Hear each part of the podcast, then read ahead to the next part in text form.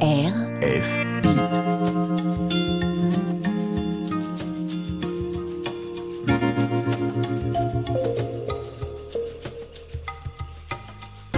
C'est pas du vent. Le magazine de l'environnement sur RFI. Anne-Cécile Bras. Bonjour.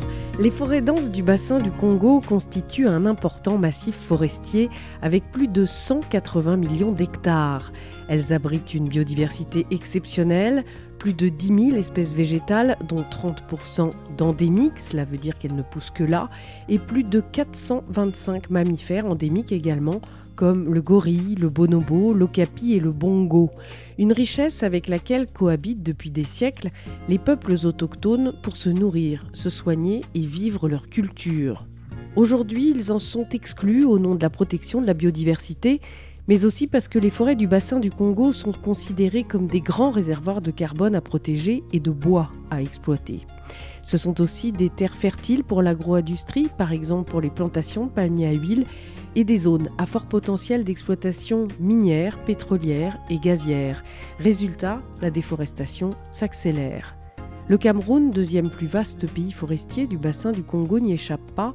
D'après Global Forest Watch, de 2013 à 2021, le pays a perdu plus d'un million d'hectares de couverts forestiers. Et ceux qui en souffrent le plus, dans l'est et le sud du pays, ce sont les Bakas, que l'on appelle vulgairement les pygmées. Chassés des forêts, ils doivent cohabiter avec les villageois, les bantous. Pour de nombreux chercheurs, c'est un véritable ethnocide qui est en cours. Pour mieux comprendre cette situation, nous sommes allés rencontrer des experts et enregistrer une émission en public au musée des peuples de la forêt dans le centre de Yaoundé, une oasis de verdure dans cette ville poussiéreuse en saison sèche qui rend hommage à la culture de ces peuples menacés. C'est pas du vent. Le magazine de l'environnement sur RFI. Bonjour Aristide Chacom. Bonjour Anne-Cécile. Vous coordonnez depuis 5 ans euh, Green Development Advocates, qui est une organisation qui accompagne les peuples autochtones dans la défense de leurs droits et de leur territoire. Vous pouvez nous présenter euh, cette organisation en quelques mots? Oui, euh, merci pour l'opportunité de présenter notre organisation. Comme vous l'avez dit, Green Development Advocate, qui est basée à Yaoundé et qui effectivement travaille depuis sa création à la sécurisation des droits fonciers forestiers des communautés locales et autochtones. On utilise beaucoup le droit parce qu'en euh, de formation juriste, on estime que le cadre juridique actuel ne protège pas suffisamment les droits des communautés. Donc on a, un ensemble de travail qu'on fait ou qu'on continue à faire effectivement dans le sens d'améliorer le cadre légal de la protection des forêts, des droits fonciers au niveau du Cameroun. À vos côtés, Jean-Pierre Nguedo Ngono, bonjour. Bonjour. Vous êtes anthropologue, enseignant-chercheur, responsable du parcours anthropologie médicale et alimentaire à la faculté de Marois. Cela veut dire que vous enseignez quoi? J'enseigne l'anthropologie. Il faut savoir que l'anthropologie, c'est une discipline qui a beaucoup de spécialités, donc parmi lesquelles l'anthropologie médicale et alimentaire. Il faut aussi noter que je suis chercheur. D'abord, comme je vous l'ai dit, je suis enseignant-chercheur affilié à l'Institut du monde africain euh, Paris-Aubervilliers. Et vous faites quel type de recherche? Oh, Disons que les 16 ans de recherche que j'ai eu à mener sont, ont été consacrés pour les peuples Baka. Donc, euh, je ne me considère pas comme un expert, mais c'est des gens avec, euh, avec lesquels j'ai essayé d'échanger pas mal de choses. Voilà. Nous allons en parler évidemment. Et enfin, dernier intervenant avec nous, Venant Metz, bonjour. Bonjour Anne-Cécile. Vous, vous coordonnez la plateforme des peuples autochtones euh, des forêts du Cameroun et l'association Okani. Rapidement, est-ce que vous pouvez nous présenter euh, cette plateforme et cette association? Pour commencer par l'association, c'est un mot baka, Okani. C'est-à-dire euh, quand un danseur est sur la piste, on lui dit Oka, Oka, Oka, Oka. Avance, allons-y, allons-y. Alors c'est vraiment pour mettre l'action commune autour des, des Baka, des peuples des forêts. Par contre, le Babandi, c'est vraiment la représentation d'une termitière où, à l'intérieur, chaque individu joue son rôle. Et notre objectif, c'est de vraiment faire euh, que tous les peuples des forêts du Cameroun, n'est-ce pas, les Baka, les Bakoula, les Bageli, les Bezans, se retrouvent au sein euh, d'un plaidoyer euh, pour les questions des forêts. En guise d'introduction, j'aimerais vous demander à chacun d'expliquer euh, votre vision de la situation actuelle avec cette question euh, centrale, peut-être qu'il faut commencer par expliquer, c'est à qui appartient la Terre dans un pays dont la population va doubler d'ici 2050 Jean-Pierre Nguedo Ngono Merci, mais c'est une lourde responsabilité d'introduire cette question. À qui appartient la terre? Vous savez qu'au Cameroun, il y a une discussion euh, houleuse actuellement, parce que quand on parle de qui, de qui appartient la terre, on veut faire allusion à l'autochtonie. Et au jour d'aujourd'hui, le Cameroun est un peu méfiant de cette appellation. Mais à qui appartient la terre? On va parler des, forêts de l'Est. Les forêts de l'Est ont toujours été habitées par des, peuples Baka, à l'intérieur desquels ils ont toujours prélevé des ressources de vie et de survie. Aujourd'hui, il y a eu pas mal de mutations au sein de ces forêts. Vous avez cité tantôt les concessions forestières, les concessions minières aussi, des plantations agroforestières. Et vous voyez que cette forêt a muté. Et de l'autre côté, on voit très bien comment l'État se saisit de cette forêt pour faire de ça le fer de lance de son développement. Parce que euh, n'oublions pas que toutes les forêts de la sous-région d'Afrique centrale appartiennent à l'État, que ce soit le Congo. Le Congo a monopolisé sa forêt ainsi que le Cameroun.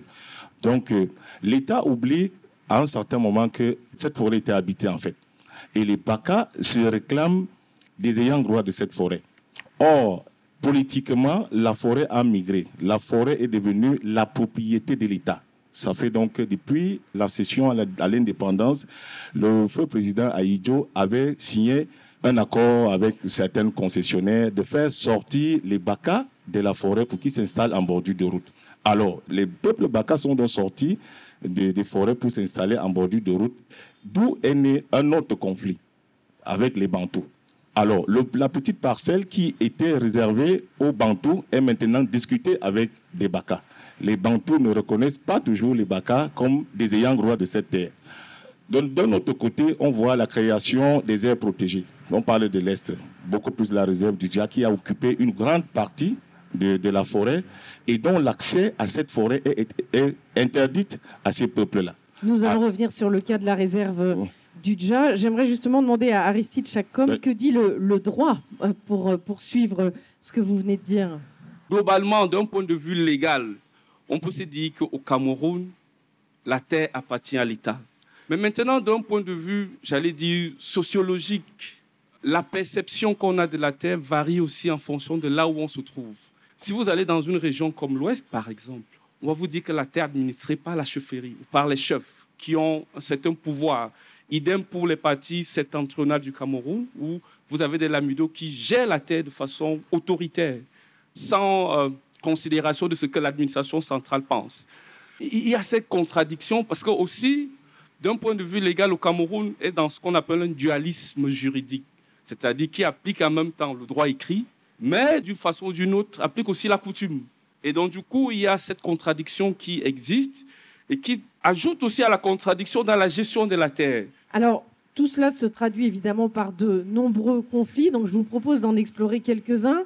Euh, Jean-Pierre Ngono, euh, il y a des réserves et des parcs qui ont été créés pour répondre à ces pressions. Hein. Euh, cependant, ces zones de conservation n'ont pas été pensées justement en collaboration avec les populations autochtones, ce qui engendre encore aujourd'hui d'importantes tensions. Vous vouliez parler de la situation de la réserve de faune du Dja, qui a été créée en 1950, qui est classée au patrimoine mondial de l'UNESCO, qui couvre une superficie de 800 000 hectares, hein, je parle sous votre euh, contrôle, à cheval entre les provinces de l'Est et du Sud du Cameroun. Quelle est la situation là-bas? La situation... Soupir. Elle est catastrophique parce que les Baka qui sont autour de la réserve du Dja sont entre l'ethnocide et l'écocide, c'est-à-dire disparition de la culture à grande vitesse, perte de vitalité parce que euh, quand je parle de vitalité, je vais revenir sur ce que nous venons de parler. Parce que le peuple Baka a toujours vécu en forêt. C'est là où il a bâti son quotient anthropologique. Parce que vous savez, dans chaque peuple, il y a le quotient anthropologique. Le peuple pense sa vision du monde à travers son territoire. Alors, à partir du moment où ces peuples ont été déplacés de leur écologie pour s'installer en bordure de route, ils sont en conflit non seulement avec l'État qui les a déplacés, mais aussi avec des Bantous qui les accueillent. Donc, euh, parler de conflit, euh, comme je le disais, le conflit se situe à trois niveaux. C'est-à-dire les Baka eux-mêmes, parce qu'ils ne se retrouvent plus, ils sont perdus, complètement perdus. Le conflit avec des écogades qui sont une milice sociale créée par l'État du Cameroun, dont le service de conservation a mis sur pied une milice, je les appelle milices parce qu'ils suivent la formation des militaires. Et c'est eux qui sont chargés de proscrire l'accès à la réserve, à la forêt. Il faut aussi dire que la réserve, de biosphère du Dja n'a pas de limite. Donc on ne sait pas où, elle, où est-ce qu'elle commence, où est-ce qu'elle finit. La réserve du Dja a quatre antennes. Des entrées importantes dans la réserve du Dja, des entrées contrôlées. Et dans les quatre entrées, on trouve les Bakas. Des Bakas dépaysés qui sont en contact avec des Bantous. Je disais tantôt que les Bakas sont en conflit avec les Bantous parce que les Bantous ne les acceptent pas. Les, ceux qui vivaient dans la réserve du Dja à l'époque ont été sortis pour s'installer en bordure de route, donc dans les villages. Donc, on a parlé du problème foncier, c'est un conflit. On a aussi parlé, je venais de, faire allusion euh, au conflit avec des, des qui leur interdit formellement l'exploitation des ressources forestières. Ils les considèrent déjà comme des braconniers. Et je crois en 1996, il y a eu un programme, le PMD ADJA, le programme des mesures d'accompagnement des, des pygmées, mais qui a été très vite arrêté. Parce que les BACA, ce sont les pygmées. Vous dites BACA, est-ce qu'on peut dire pygmée aussi? C'est pareil? Oui, bon, c'est un peu péjoratif parce que euh, euh, quand on parle des pygmées, ça relève à, à très loin. Je parle des BACA. Il faut qu'on Pygmée, c'est un terme péjoratif. C'est un terme péjoratif. Donc, euh, les BACA n'ont pas du tout été impliqués dans, dans l'élaboration de, de, ce programme. Donc, très vite, ils n'ont pas accepté parce que les parties prenantes sont venues avec des activités qui ne coïncidaient pas avec la cosmogonie des BACA. Le BACA n'a jamais appris à élever quoi que ce soit. Aujourd'hui, on lui demande d'élever les olacos, d'élever les poules. Non, ce n'est pas son affaire. C'est pas son affaire. Donc, le projet a été très vite arrêté. Parce qu'à la base, ce sont des, chasseurs-cueilleurs qui se déplacent, comme l'expliquait Venant. Oui, les Baka sont des chasseurs-cueilleurs au même titre que tous les Bantous que vous voyez là parce que c'est peut-être une question de conceptologie. On dit qu'ils sont des chasseurs-cueilleurs. Moi, je suis bantou. Chez moi, on chasse, on cueille. Mais à la seule différence que nous, nous sommes sédentaires et ils sont mobiles. Donc, ce n'est que ça. Alors, venant Metz, justement, euh, comment est-ce que vous réagissez à ce, que, à ce qui vient d'être dit? Et notamment au fait que le problème, c'est de ne pas avoir introduit la concertation dès le départ des projets Oui, le, le dia va engendrer ou accoucher d'autres problèmes, c'est-à-dire les problèmes qui reviennent du diacre depuis 1950, sa création, vont se répandre dans l'est du Cameroun. La réglementation est tellement dure et sévère que l'accès est complètement prohibé euh, au, au Baka. Alors, le nomadisme ou alors toutes ces activités culturelles liées au déplacement en forêt, aux transmissions des connaissances et tout, vont être diluées. Vous savez, pour nous, les Baka, la forêt c'est tout pour nous. La forêt est un livre. C'est là où nous transmettons nos connaissances aux enfants, à la jeune génération. La forêt, c'est la pharmacie. Nous prélevons nos médicaments là-bas. La forêt, c'est le supermarché. Quand je veux manger, je veux acheter de l'huile, il y a tout là-bas. La forêt, c'est l'école, en un mot. Donc, euh, si on limite l'accès, comme c'est le cas actuel en créant ces réserves euh, et ces parcs nationaux, cela réduit davantage, en dehors du fait que la sédentarisation a déjà porté un coup vraiment mortel euh, aux communautés Baka, la création des aires protégées va davantage avaler d'énormes superficies qui étaient dédiées aux, Baka. Et ce qui fait que moins les Baka vont en forêt, moins ils vont parler leur langue, moins ils vont pratiquer leur culture, moins la conservation de la forêt et même la compréhension de la cosmogonie dans la forêt est assurée. Étant né en forêt, j'ai bénéficié vraiment d'une éducation euh, de la forêt. Mais les miens, mes enfants, qui ne peuvent plus utiliser la forêt comme nous, nous l'utilisions, ils sont complètement perdus. La langue se meurt, la culture se meurt et la compréhension même de l'univers Baka est en train de disparaître. Tous les contes que nous racontions autour du feu pour transmettre des connaissances à nos enfants, pour assurer le, suivi écologique et le monitoring des ressources autour de notre euh, euh, campement d'habitation, tout cela est en train de se perdre. Et aujourd'hui, dans les mouvements euh, écologistes à travers le monde, notamment en Europe, il y a ce discours qui consiste à dire qu'il faut préserver les savoirs des peuples autochtones qui, justement, savent concilier occupation de l'espace et préservation de la biodiversité. Et je crois que, y compris notre pays, nous, nous allons faire des grands discours au niveau international, mais au niveau local, cela ne s'applique pas. Parce que le Baka n'a jamais détruit l'environnement. Le Baka, lorsque nous, on se déplace en forêt, c'est juste frayer son passage et partir, collecter les ressources euh, autour de là où nous habitons, et lorsque la ressource se fait rare, nous nous déplaçons. Alors, les autres qui nous observent, ils disent Ah, voilà les sous-hommes, ils sont primitifs et autres. Pourtant, si l'humanité avait adopté notre mode de vie, euh, nous n'aurons pas autant de problèmes. Le Baka n'a pas les arbres. Moi, je suis très joyeux qu'en plein Yaoundé, on ait vraiment un écosystème comme celui-ci. Et si tout Yaoundé avait cet écosystème, on ne se plaindrait pas de la chaleur et des inondations que vous connaissez ici à Yaoundé. Euh, euh, Jean-Pierre Gono, pour suivre ce que vient de dire Venant Metz, en même temps, l'évolution de la situation des Baka crée de la perversité parce que vous me disiez, par exemple, si historiquement ils n'abattaient pas les arbres, euh, aujourd'hui ils sont utilisés par les Bantous, par exemple, pour chasser l'éléphant, pour euh, l'ivoire, pour les Chinois. Disons que les Bakas sont instrumentalisés hein, à tous les niveaux. À partir de l'élite, c'est-à-dire quand je parle de l'élite, euh, ils ont un nom qu'ils donnent les kokomas, c'est-à-dire les coursiers, ceux qui jouent les, les, intermédiaires entre eux et la population et ceux qui viennent de l'extérieur. Les natifs, les natifs des, villages périphériques et l'État aussi, parce que euh, dans le trafic de pas mal de choses en forêt, on retrouve les, hauts commis de l'État qui sont derrière. Vous allez voir, je parle sous son contrôle. Un baka peut abattre un éléphant pour 10 000 francs parce qu'il n'a pas la notion de la monnaie. 10 000 francs, c'est 15 euros. 10 000 francs, c'est 15 euros. Mais le mec, il a un savoir comment appeler l'éléphant. Il abat l'éléphant. Vous voyez à quel point, je dis, euh, au lieu de faire sage et humiliant, je pense qu'il faut plutôt aller vers ces gens-là pour braver l'indifférence en fait. C'est pas du vent sur RFI.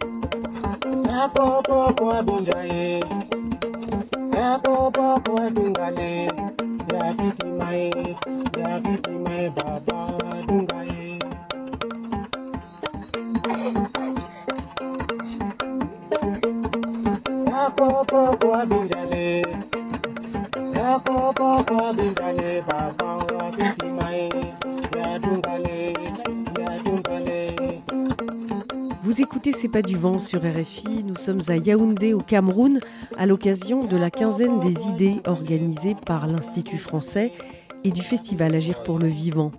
Nous sommes en public au musée des peuples de la forêt en plein cœur de la ville.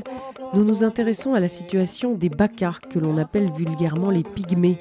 Dans l'est et le sud du pays, ils vivent un véritable ethnocide depuis quelques décennies à cause de la création des réserves naturelles et de l'accaparement des forêts pour l'exploitation du bois ou des terres fertiles. Avec nos trois invités, le coordonnateur de la plateforme des peuples autochtones des forêts du Cameroun venant Metz, l'anthropologue Jean-Pierre Nguenon Ngono et le juriste Aristide Chakkom qui se bat contre le projet agro-industriel Cam Vert dans la région de Kribi, c'est à la frontière avec la Guinée équatoriale. Euh, donc, ça, c'est euh, également dans la zone de camp où nous travaillons, nous intervenons, euh, qui est aussi dans une zone où on trouve un parc important, c'est-à-dire le parc de Campoman, qui est une compensation environnementale du Pabila Tchad Cameroun pour transporter du pétrole du Tchad jusqu'à Kribi. donc, en 2019, on, était surpris de voir comment le ministère des Forêts et de la Faune, qui gère les forêts chez nous, avait lancé un avis pour déclasser cette forêt-là. Et nous, on a, voulu savoir qu'est-ce qui se passe. Euh, on s'est rendu compte qu'effectivement, il y avait une, entreprise, vous avez cité le nom Camver, qui souhaitait obtenir 60 000 hectares de forêt là-bas pour faire une agro-industrie de palmiers à huile. Et donc très vite, connaissant que dans la zone, il y a d'autres projets agro-industriels comme la Soca Palm, qui est, qui est là depuis, on a Ivecam, et on a pensé que c'était un mauvais projet, un mauvais endroit. Mauvais projet parce que c'est un projet qui est en contradiction avec la vision que le gouvernement voudrait donner dans la production de l'huile de palme. Parce qu'il est clair qu'il y a un déficit au Cameroun en termes de production d'huile de palme. Mais en même temps, le Cameroun a élaboré une stratégie euh, de production d'huile de palme durable qui est focalisée davantage à voir comment travailler avec les petits producteurs qui ont souvent soit des plantations vieilles ou vieillissantes, mais également qui n'ont pas l'outil technique nécessaire pour mieux extraire l'huile. Et on pensait que l'idée première, ce n'est pas de donner plus d'agro-industrie, mais c'est de travailler avec ces petits producteurs pour une meilleure rentabilité de leur espace. Oui, parce que l'agro-industrie, ce sont des milliers d'hectares de monoculture. Effectivement, on remplace la forêt naturelle par quelque chose de non durable, c'est-à-dire donc à, côté de, ce problème qui était lié à la vision du projet, il y a qu'on a fait quelques analyses légales pour se rendre compte qu'effectivement le projet n'avait pas euh, d'un point de vue légal, respecter la réglementation en vigueur en matière de déclassement des forêts. Mais, mais, il y a aussi une curiosité dans ce type de projet. Et pour ceux qui euh, peut-être sont plus anciens, euh, ont suivi dans les années 2012 le projet Heracles Farm, c'est dans le, sud-ouest, qui était une entreprise américaine. Et il y a que, on utilise souvent des projets de ce type pour exploiter de façon anarchique la forêt. Et c'est la même situation dans la zone de Campo, c'est-à-dire que l'entreprise qui est chargée de faire l'huile de palme, qui s'appelle Camver, a une entreprise de l'autre côté qui s'appelle Bois-Cam, Sextransbois ou Sieb, qui fait de l'exploitation. Et c'est cette entreprise qui vient exploiter le bois, c'est-à-dire coupe la forêt sur le nom de Bois-Cam, et en retour va exploiter pour faire du palmier sur le nom d'une autre entreprise. Et c'est qu'on a pensé que c'était une collusion assez frauduleuse parce que ça ne donnait pas la possibilité à d'autres entreprises de bénéficier des possibilités que cette forêt peut donner. Et chose curieuse, c'est que c'est une forêt certifiée FSC. Pour ceux qui connaissent, c'est l'une des certifications les plus exigeantes en matière forestière. Et vous ne pouvez pas déclarer une forêt non viable alors qu'hier, elle était certifiée FSC. Alors nous allons voir comment vous vous battez, mais c'est vrai que c'est compliqué parce que Camver appartient au milliardaire camerounais euh, Aboubacar Alfat. Il y a des exonérations fiscales qui sont prévues, qu'il y a l'idée de créer aussi euh, une usine de production d'huile de palme. Où en est l'usine aujourd'hui? C'est vrai que euh, le projet sur le terrain, aux dernières nouvelles, ils sont pratiquement plus de 7000 hectares de forêt déjà coupés et un peu moins plantés. Euh, et la grosse curiosité qu'on a eue, avec quelques échos qui nous viennent, c'est que l'entreprise serait en faillite et que depuis, il n'y a plus d'activité de mouvement sur le terrain. Mais les premiers plans qui avaient été mis en terre produisent déjà. Et on nous fait savoir qu'ils vendent ces plans-là aux voisins, c'est-à-dire à la Socapalm. Affaire à suivre de près, donc. Euh, autre euh, pression énorme qui change évidemment le, quotidien des, des BACA, c'est euh, toutes ces pressions qui viennent de l'extérieur. Il y en a une qui est très forte, dont nous n'avons pas encore parlé, mais vous m'en avez parlé en préparant cet euh, échange, c'est l'alcool. L'alcool, vous m'avez dit, crée des ravages. Et ça, venant Metz, c'est vraiment assez récent et dramatique. Ah, vraiment, c'est un sujet qu'il faut mettre sur la table. Depuis une bonne vingtaine d'années, la population camerounaise se meurt avec l'alcool frelaté en sachet. Et ces euh, whisky frelatés ont été déportés vers les communautés Baka, jusqu'au fin fond de la forêt. Si vous voulez suivre un Baka en forêt, il suffit seulement de suivre les, plastiques et vous allez le retrouver sans avoir un GPS ou que quelqu'un vous indique euh, où il se trouve. Dans les communautés Baka, comme dans toutes les communautés forestières au Cameroun, les meurtres, les viols, les abus de tout ordre sont perpétrés sous l'effet de l'alcool. Parce que lorsque quelqu'un est sous l'effet de, l'alcool, et surtout cet alcool à un degré parfois non mesuré, il ne peut plus aller en forêt. Il va brader des ressources pour quelques sachets de whisky. Il va s'engager à porter un fusil pour aller faire la chasse se mettant ainsi contre la loi. Et au jour le jour, nous recevons des tristes nouvelles. Décès à gauche, assassinat à droite, meurtre par-ci, viol ainsi, des enfants qui ne vont plus à l'école parce que les, parents utilisent tout ce qu'ils peuvent euh, payer la, scolarité des enfants pour boire. Et les enfants sont devenus de plus en plus idiots parce que, à, dès le bas âge, à la mamelle, lorsque la maman est sous, elle donne euh, une gorgée au bébé qui est au lait et ça tue complètement. Je, ne voudrais pas parler de, de, la culture. Vous ne pouvez plus arriver dans un village Baka aujourd'hui, on vous joue la, musique Baka authentique. C'est-à-dire, euh, c'est soit un bidon en plastique qu'on va utiliser, parce que même les instruments traditionnels sont en train de disparaître, parce que les gens n'arrivent plus à se ressaisir. Et la culture, la forêt, l'appel de la forêt même est en train de s'en aller. On ne sent plus ce lien avec la forêt et vraiment, si rien n'est fait à court terme, je crois qu'on ne parlera plus de Baka, on ne parlera plus d'une culture Baka, on ne parlera plus de, du Baka en général. Aristide euh, Chacom, vous vous accompagnez les communautés pour développer, par exemple, des activités agro-pastorales, parce que quand euh, il y a l'agro-industrie qui se développe, par exemple les palmiers à huile, mais il faut nourrir les nouveaux arrivants. Ça peut être un moyen de, de changer d'activité et pour les populations locales de, de gagner un peu d'argent Oui, absolument, parce que quand euh, des entreprises de ce type s'installent dans des zones, à côté de la forte population que cette entreprise va attirer, parce que les gens vont venir chercher de l'emploi, et souvent, le rêve qu'on vend aux populations locales, c'est cet emploi qui, pour la plupart des cas, c'est des emplois de bas étage, c'est-à-dire c'est aller couper dans les champs et souvent ils ne sont pas payés. Donc, mais les, meilleurs postes sont donnés à, d'autres qui viennent d'ailleurs, mais toujours est-il que aujourd'hui, par exemple, la population de Campo où cette entreprise se trouve est quittée du simple au double. Effectivement, euh, il faut les nourrir. Et dans notre stratégie, euh, on s'est dit, OK, il y a le parc à côté. Si on ne met pas en place un système pour voir comment euh, faire des, des communautés des meilleurs producteurs, ils vont trouver la ressource où? Ce sera dans le parc, notamment la protéine animale. Donc, on a mis en place tout un processus d'accompagnement des communautés. Mais dans, cette stratégie, on s'est beaucoup appesanti sur les femmes parce qu'on s'est rendu compte que, et ça c'est un point important que euh, je voulais relever parce que la perception quand les femmes de la forêt n'est pas la même que les hommes. Quand un homme regarde cet arbre, lui voit la ressource ligneuse qu'il va couper pour aller vendre.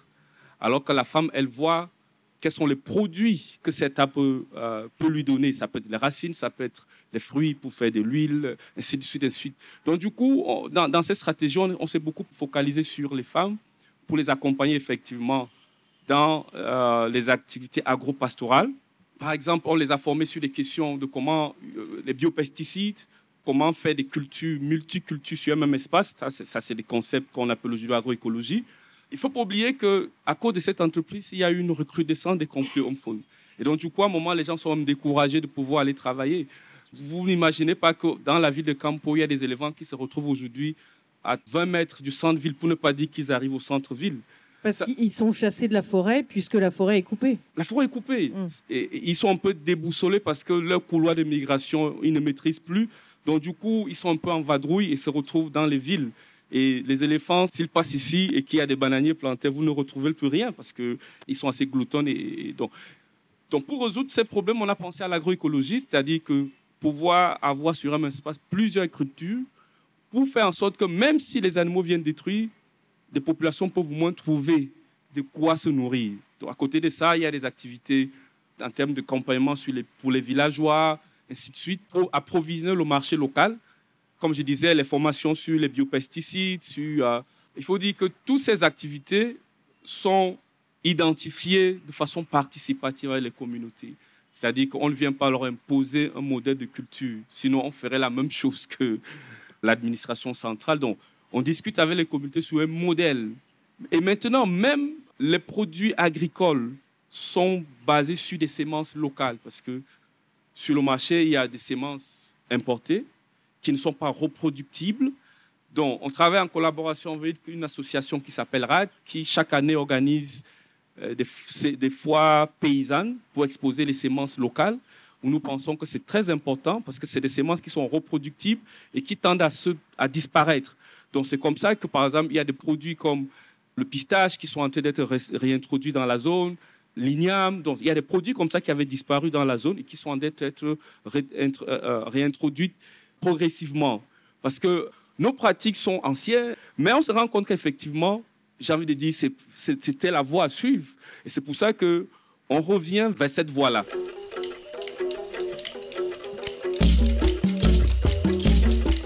C'est pas du vent,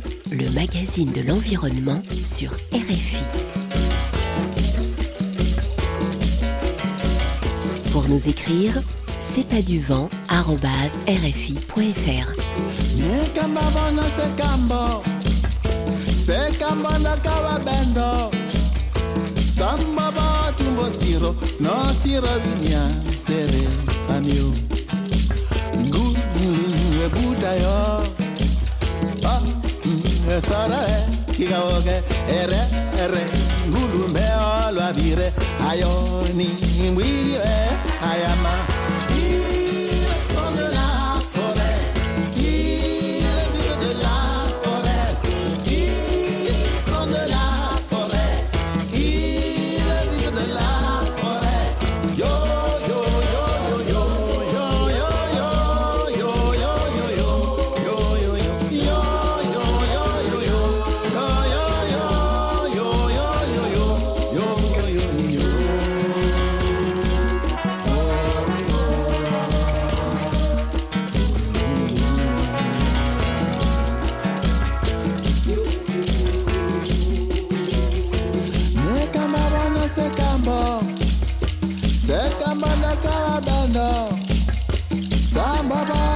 سيرا ناصرة وميوا سبا ما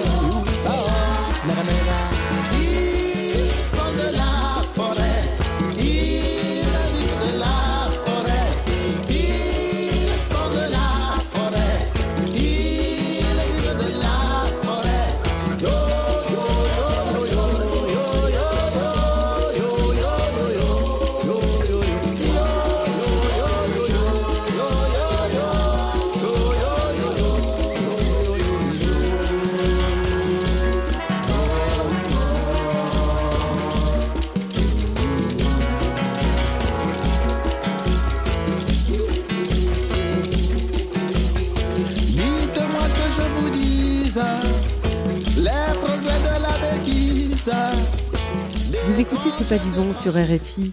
Nous sommes à Yaoundé, au Cameroun, à l'occasion de la quinzaine des idées organisée par l'Institut français et du festival Agir pour le vivant.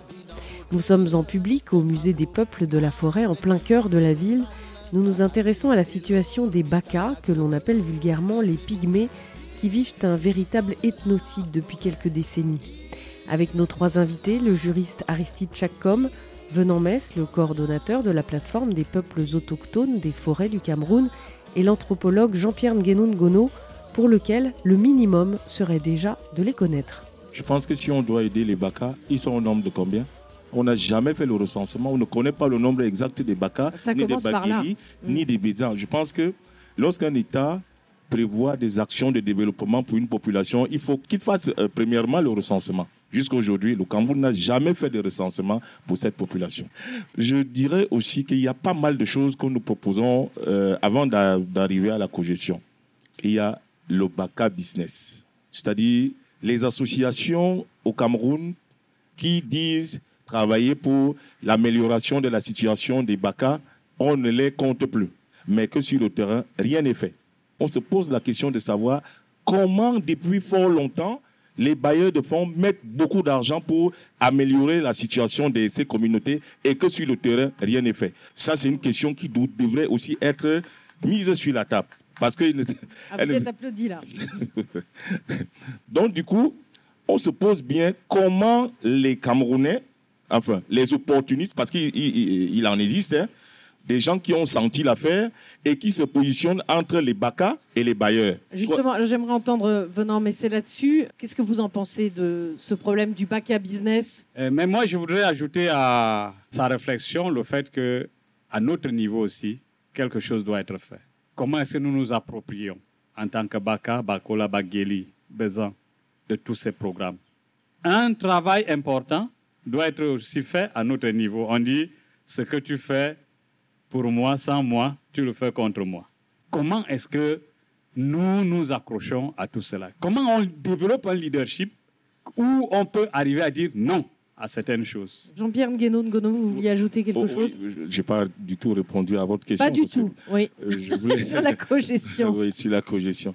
En fait, je, moi, je propose le, une approche euh, de cogestion, en fait, c'est-à-dire qui se fera avec euh, toutes les parties prenantes. En premier, les bénéficiaires et ceux qui semblent beaucoup, beaucoup plus vulnérables, dont les BACA. Donc, euh, les BACA, le service de conservation et surtout l'État. Ma, ma, thèse, j'ai fait une thèse sur la, la résilience des, des BACA face aux mutations socio-environnementales. Le résultat auquel je parviens, c'est des stratégies, en fait. Des stratégies à plusieurs niveaux.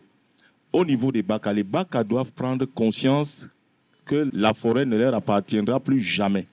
Ça, c'est très sûr, parce que l'État ne, ne, baissera pas des blas. L'État pourra faire des concessions compte tenu des lobbies. Il faut que les, les, plaidoyers soient forts pour que l'État puisse céder. Il faut que les BACA se préparent à ça. Il faut que les, les BACA acceptent de s'adapter à la nouvelle vie, donc à la modernité. Les BACA doivent aller à l'école, les BACA doivent aspirer à certains postes. Pourquoi pas médecin Pourquoi pas enseignant d'université Pourquoi pas lieutenant, colonel, général, sénateur, député Ça, c'est ce qui est en prélude. Les institutions, je vais parler des ONG nationales, internationales, doivent accompagner de façon tacite ces communautés. Et le Cameroun aussi devrait avoir une politique nationale d'intervention. Parce que ce que j'ai remarqué, c'est que les ONG n'ont pas de cartographie d'intervention. Vous allez voir dans un même village, une ONG vient donner les, les cartes, les pièces d'identité. Une autre ONG vient vérifier la même activité. Ça veut dire qu'au niveau du ministère des Affaires sociales, rien n'est fait du tout. Venant Messé, comment est-ce que vous réagissez à ce qui vient d'être dit? Il faut que les BACA acceptent que la forêt ne leur appartient plus. C'est violent comme propos. C'est violent, mais il faut faire avec. Il faut faire avec dans le sens du plaidoyer pour réclamer aussi certaines poches de, la forêt qui peuvent encore être réclamables. Euh, je voudrais convoquer ici la notion des aires protégées euh, autochtones communautaires, c'est-à-dire euh, ensemble, comme j'ai dit dans le cas du plaidoyer, nous pouvons aussi demander le déclassement de certaines unités forestières d'aménagement, dont des concessions forestières. Nous pouvons demander le déclassement peut-être en partie des aires, de certaines aires protégées. Ça, si ensemble on va et on démontre en, en compagnie avec tous euh, les acteurs, hein, on peut arriver à faire quelque chose. Et, cela passe par euh, ce qu'il disait, la représentativité efficace et légitime des BACA dans les instances de prise de décision. Je suis un peu désolé de le dire ici, voyez la mise en place des conseils régionaux. À l'est et au sud, où on trouve les BACA, et si on va même, euh, on ajoute les Baguéli, aucun conseiller régional issu des communautés des forêts. Ça veut dire que lorsqu'on va débattre des questions des forêts dans le conseil régional, c'est les autres qui vont parler au nom des BACA là-bas. Ah oui, ce sont ben, ce que j'entends au quotidien, ce sont mes pygmées. Quand on veut vraiment te ramener à un niveau, à l'époque de l'âge de la pierre taillée, on dit ce sont mes bacas. Et les gens se vantent. Voici mes pygmées. Ça, ce sont nos pygmées.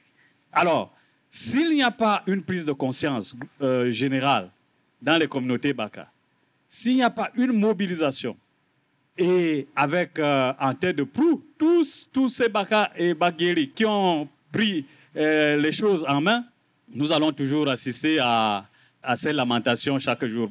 Pour moi, vraiment, je suis en faveur du fait que dans le genre de conférence ou bien à l'international où les gens vont parler des changements climatiques et autres, que nous n'arrivions plus là-bas avec des discours de pleurnichards.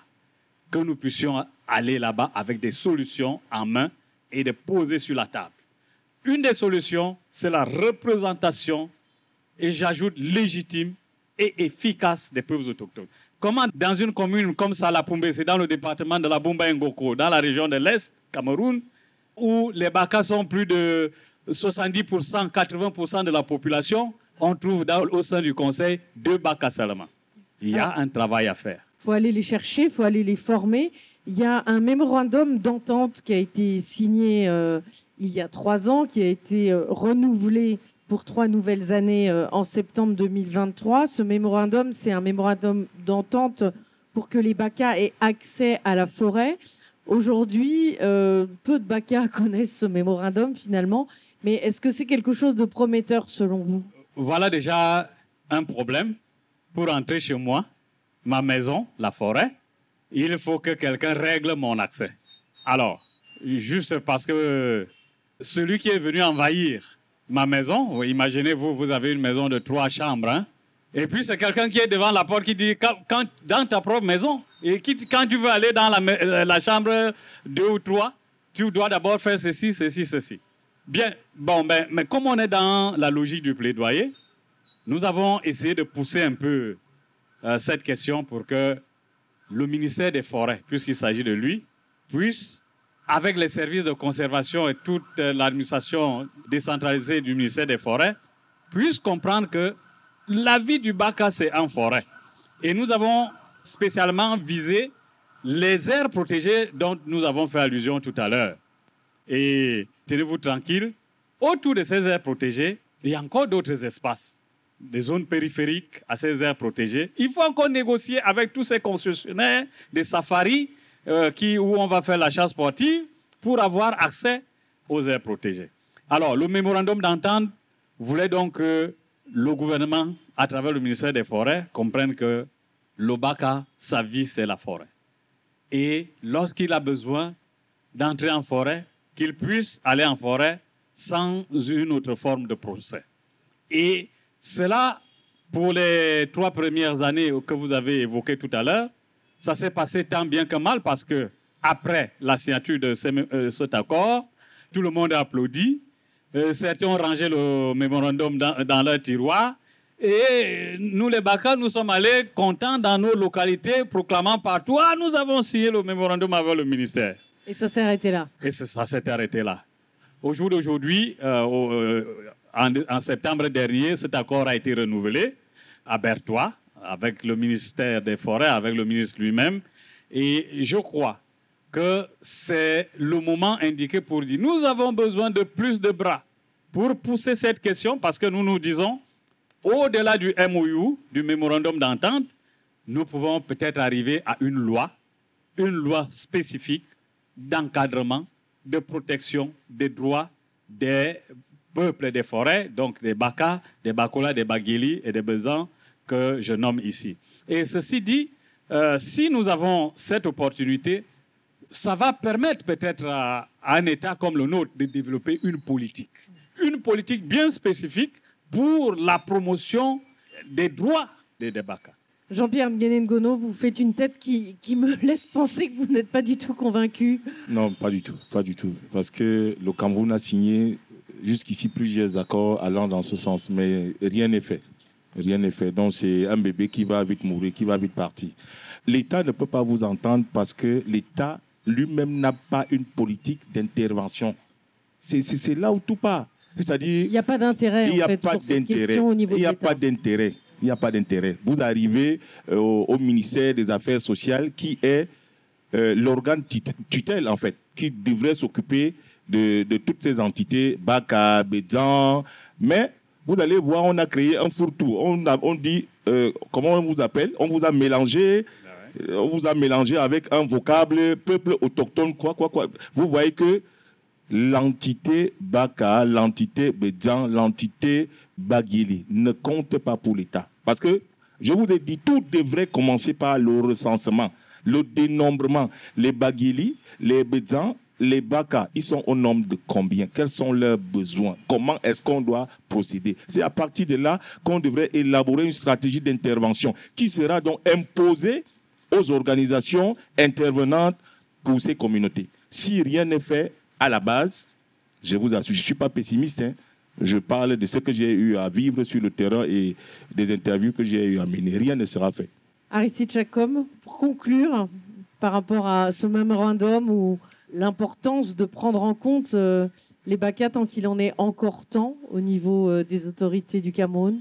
Oui, euh, ce fameux mémorandum, et on a eu la chance d'avoir participé à non seulement l'évaluation, quelque part, mais également à la rédaction de ce document. Oui, je comprends la crainte de, Jean-Pierre, mais un tien vaut mieux que deux, tu l'auras. Pour le moment, c'est le seul outil valable qu'on a aujourd'hui, qu'on peut brandir pour faciliter l'accès des populations Baka dans, le parc, qui est une forme, parmi tant d'autres, des accords de cogestion, comme il parlait, parce que c'est un peu dans ce modèle-là, sur ce modèle-là que le MOU a été, conçu. Et l'enjeu avec ce nouvel MOU, c'est vraiment que les communautés sachent qu'il existe un outil comme ça qu'elles peuvent brandir euh, pour... Mais également la formation des éco-gardes, parce que tout dépend aussi.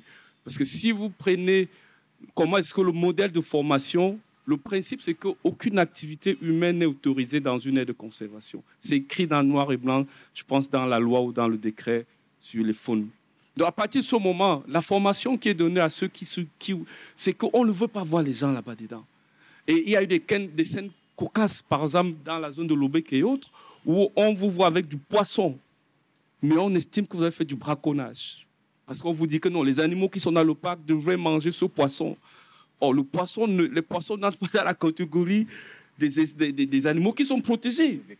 Mais euh, c'est des choses, donc, vous voyez que tout dépend. Il, faut revoir au, du niveau central au niveau local les choses de façon globale. Même au niveau des enseignements, c'est pareil. C'est pour ça que je prends comment est-ce que ces, gens sont formés, les écocas sont formés. C'est que on vous dit, c'est, ça, on protège plus, on va dire comme ça, les animaux que les hommes. Venant Messier, rapidement. Je crois que je ne peux pas partir d'ici sans faire appel à tous les bras possibles.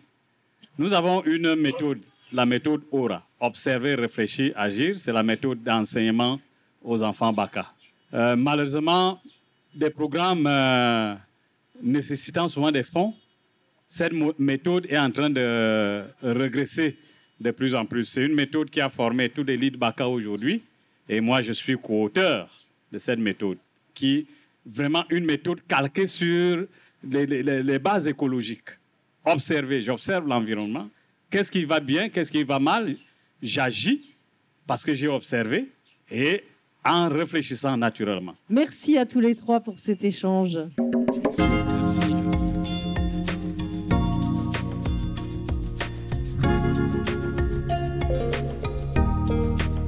Si vous êtes à Yaoundé ou si vous y passez, prenez le temps d'aller visiter le musée des peuples de la forêt. Vous y serez bien accueillis et vous y apprendrez beaucoup de choses. Merci chers auditeurs pour votre écoute fidèle et attentive.